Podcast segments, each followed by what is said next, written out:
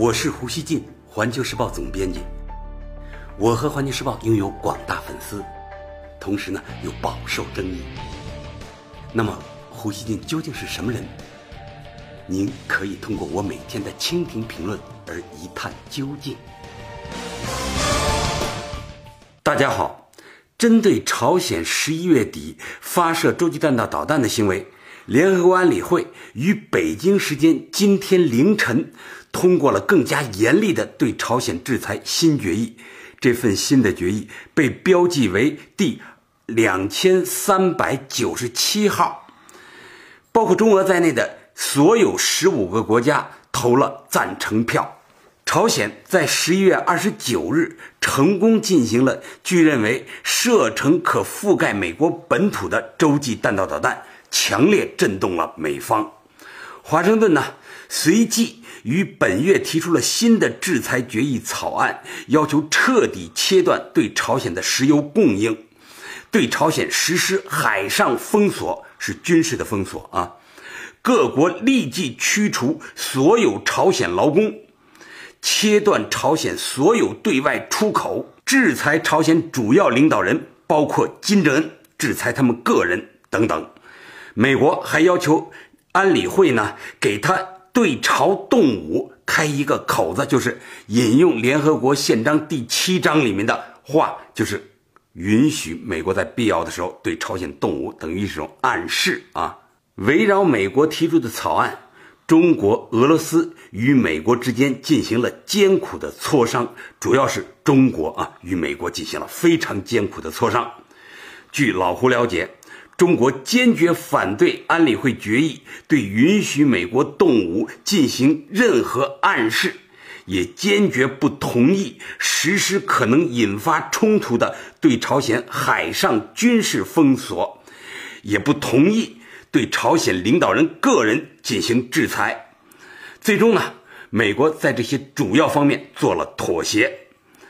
根据联合国的官方文本，刚刚通过的新决议要求将朝鲜每年成品油进口数量从两百万桶削减到五十万桶，原油进口数量。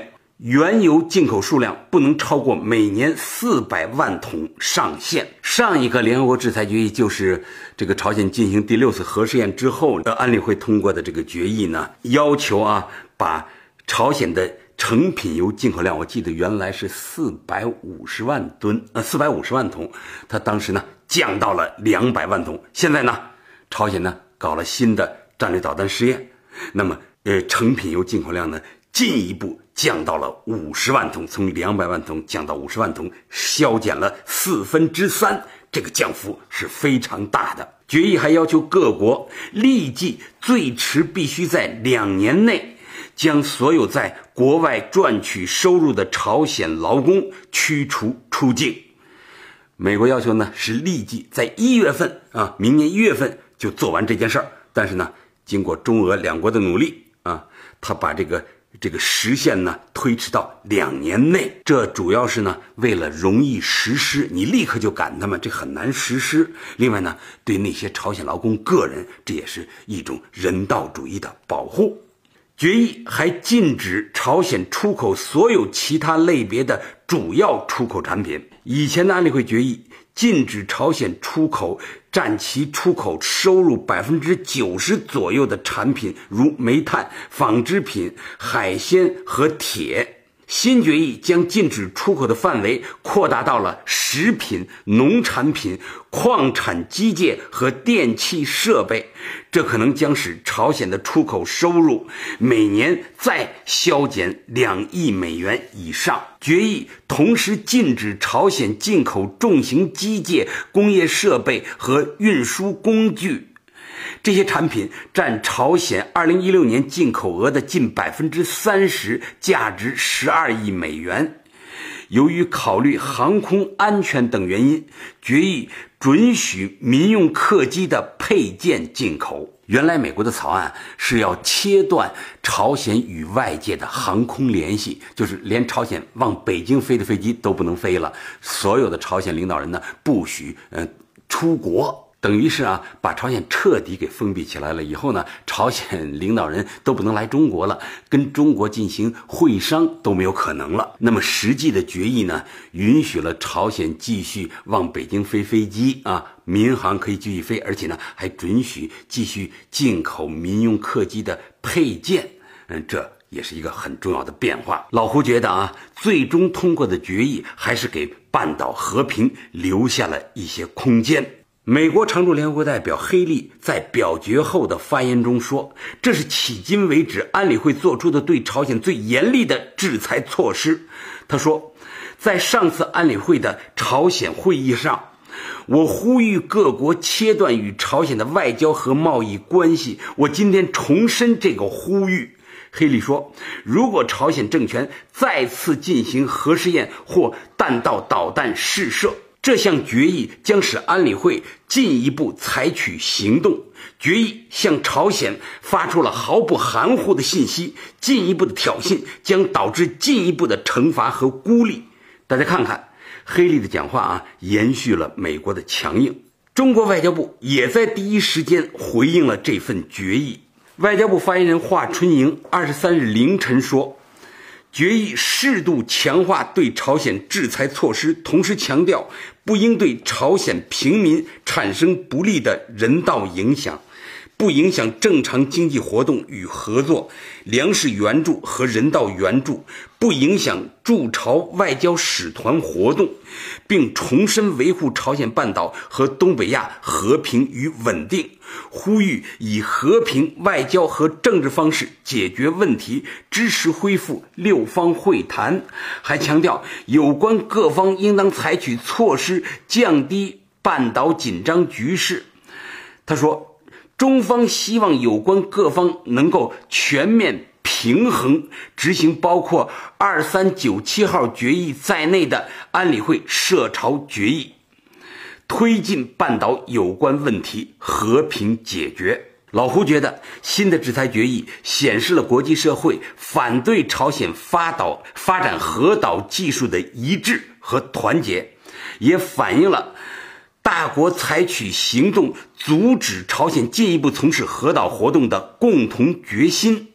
同时，新决议与美国原草案的差别，也反映了中俄反对半岛生战生乱的意志。如果接受美国原草案，意味着它将是最后一个制裁决议，接下来只剩下战争选项。而制裁的目的显然不是为了触发战争。法新社二十二日报道，法国驻联合国代表迪拉德说：“新制裁将加大对朝鲜的压力，但施压本身不是目的，而是要推动对话，获得进行谈判以及达成政治解决方案的更好筹码。所以，这个新决议能否起到作用？”才是世界关注的焦点。韩国媒体《朝鲜新闻》的专栏作家彼得说：“如果新制裁决议的措施得以实施，它对于朝鲜的运输行业将是摧毁性的。”德国之声以“扼住石油命脉，安理会通过对朝新制裁”报道了新决议的通过。报道援引分析人士的观点说。新的制裁措施会给朝鲜经济带来沉重打击，燃料的匮乏将使工业生产受损，而在海外务工的朝鲜人被遣返，也将造成外汇收入的减少。但是，韩国外交部前副外长金成涵认为，即使联合国。最新制裁对朝鲜会产生经济影响，仍然不清楚。他是否能逼迫平壤回到谈判桌，或停止武器发展？他说，在过去二十五年，我们有过无数次，有时候被称为最严厉的对朝制裁，几乎没有一次有效制止了朝鲜政权的军事和核武野心。在制裁的压力下。朝鲜显然也在自谋其他出路。韩国文化日报二十二日报道说，此时的朝鲜正在积极推进国内消费品国产化工作，以应对联合国的制裁。根据最近访问平壤的外国记者透露，作为平壤最具代表性的大型超市光复地区商业中心，其展示的商品百分之七十以上是朝鲜国产的，而此前大多数商品都来自中国。目前还没有朝鲜呃关于对这次制裁决议回应的消息，但朝鲜这两天的动向依然在显示朝鲜拥核的决心。二十一日，朝鲜劳动党第五届支部委员长大会在平壤开幕。据朝中社二十二日报道，金正恩以劳动党委员长身份出席会议并讲话说：“眼下朝鲜核力量快速发展，对世界政治格局和战略环境产生很大影响。”世上任何人都不能否认，朝鲜快速屹立成为能够对美国施加实质性核威胁的战略国家的实体。大家可以看到啊，围绕朝核问题，全世界呢似乎展开了新一轮的博弈，主要呢是朝鲜跟世界进行博弈。老胡觉得啊。朝鲜半岛局势已经非常危险。如果新的制裁决议能够促使朝鲜停止核岛活动，也让美国产生更多耐心，为和平解决朝核问题留出更多时间，那将是国际社会希望看到的。朝鲜最近两年的核岛开发活动加快，技术突破明显，但是安理会的制裁决议也不断跟进。光是今年就出台了三个新制裁决议，朝鲜得到了更成熟的核导技术，但是它的安全形势也大幅恶化了。几轮制裁下来，朝鲜的对外贸易所剩无几，石油进口被一再压缩，美国的军事威胁越来越不像仅仅停留在口头上，现在无疑是朝鲜自上世纪五十年代以来。最不安全的时候，平壤一直希望啊，中俄两国阻止安理会对其实施进一步制裁。但是呢，第一，朝鲜发展核武器是中俄两国坚决反对的；第二，中俄立场必须与国际社会的普遍愿望相协调。中俄可以抵制美国的极端要求，但是。不能与国际社会的共同意志对抗。中国社会啊，既反对朝鲜拥核，又对朝鲜民众长期生活在制裁之下，对朝鲜社会面临的巨大压力有同情的一面。我们希望啊，制裁只针对朝鲜核岛活动，不希望它打击朝鲜的民生，也不希望损害朝鲜政权的稳定。为了减少制裁对朝鲜民生的冲击，不让它是不分青红皂白的，应当说，中国也承受了来自美国一波比一波重的压力。朝鲜拥核是不可接受的，对朝鲜动武和强行改变朝鲜以及半岛政治现状，同样是不可接受的，因为它不符合中国的利益。我们呢，寄希望于能帮助美朝找出他们对话的最大公约数，他们最终能够相信那个最大公约数才是他们各自的真正利益，而他们现在各自的主张只是不切实际的愿望。核武器啊，要说啊，朝鲜拥核确实啊，没有起到威慑美国的作用。也没能阻止自己的安全局势呢，不断的加速恶化。平壤应该清醒的得出这一个结论了。从美国那边说，他什么样的威胁，如果不配以可靠的安全安排，都对朝鲜不起作用。如果啊，美国使劲儿光是威胁朝鲜啊，不关心他合理的安全关切，那么啊，就像普京说的啊，朝鲜人就是吃草，他也要把核武器搞下去。所以呢，美国不能一味的逼朝鲜，还要给他出路。美国呢，现在也该得出这个结论了。如果美朝能在当前的临界点上突破迄今的这个对抗思维定势，将是大家的共同之幸。最后呢，老胡想说，新制裁决议非常严厉，它有可能是半岛局势在近乎绝望中啊，近乎绝境中出现柳暗花明的最后机会。韩国呢日前提出了在明年二月冬奥会期间推迟美韩联合军演。我希望呢朝鲜能够捕捉到这个信号，做出积极的回应，推动一个实际的双暂停的起点。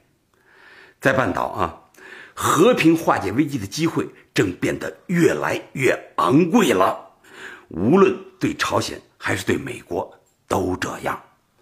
感谢收听今天的《胡言不乱语》，咱们下期见。